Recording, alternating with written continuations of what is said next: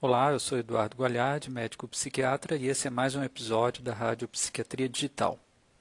Hoje eu quero falar com vocês rapidamente sobre a preparação para uma consulta psiquiátrica. Muita gente até hoje pensa que uma consulta com um psiquiatra é uma coisa um tanto quanto estranha e confunde a visita a um psiquiatra com uma sessão psicanalítica, onde o terapeuta pouco fala ou nada fala durante toda a consulta. Ao contrário disso, o médico psiquiatra geralmente lhe fará muitas perguntas e precisará ter informações sobre o seu histórico de saúde, sobre o seu histórico familiar, sobre os medicamentos que você já tomou ou está tomando e coisas desse tipo. Portanto, não confunda nunca uma consulta com um médico psiquiatra com uma sessão de psicoterapia psicoanalítica. As consultas com o psiquiatra sempre precisam de muitos dados e muitas informações. Portanto, na sua próxima consulta ou na sua primeira consulta com o psiquiatra, é muito importante que você tenha algumas informações anotadas para não se esquecer.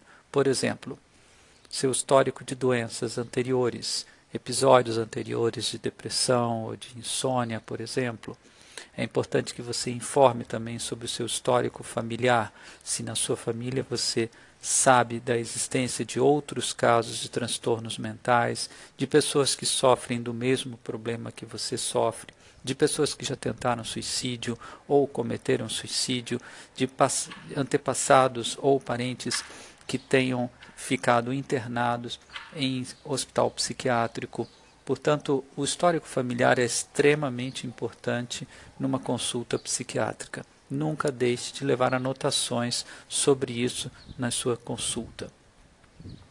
As informações sobre os medicamentos que já foram usados, esse é um outro ponto muito importante.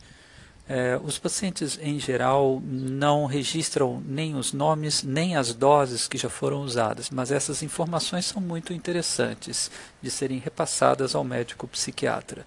Se você conseguir acesso aos registros de atendimentos anteriores com outros médicos, isso seria muito interessante.